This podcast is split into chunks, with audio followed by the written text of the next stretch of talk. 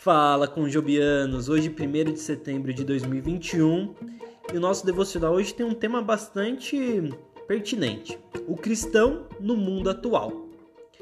A igreja evangélica ela tem crescido muito no Brasil. Estima-se que em breve poderíamos representar mais de 50% da população do país.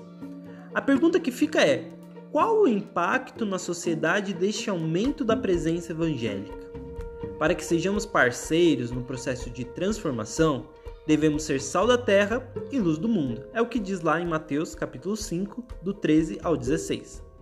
Jesus disse que não apenas devemos encarnar os valores do reino, mas também ser uma voz profética denunciando o mal em todas as suas formas e trazendo vida e saúde para aquilo que está podre.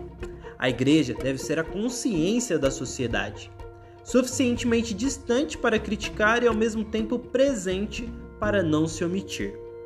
Também precisamos ser agentes de transformação social em qualquer nível em que tenhamos influência. A Bíblia chama isso de fazer o bem. Gálatas 6, do 9 ao 10. Podemos participar dos conselhos municipais, estaduais e federais, pois lá nascem as políticas públicas.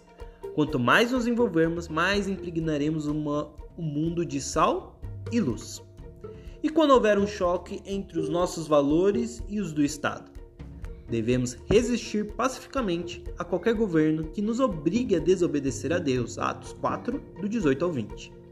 Em consequência disso, podemos esperar a perseguição, mas não nos esqueçamos de que há promessas reservadas aos perseguidos.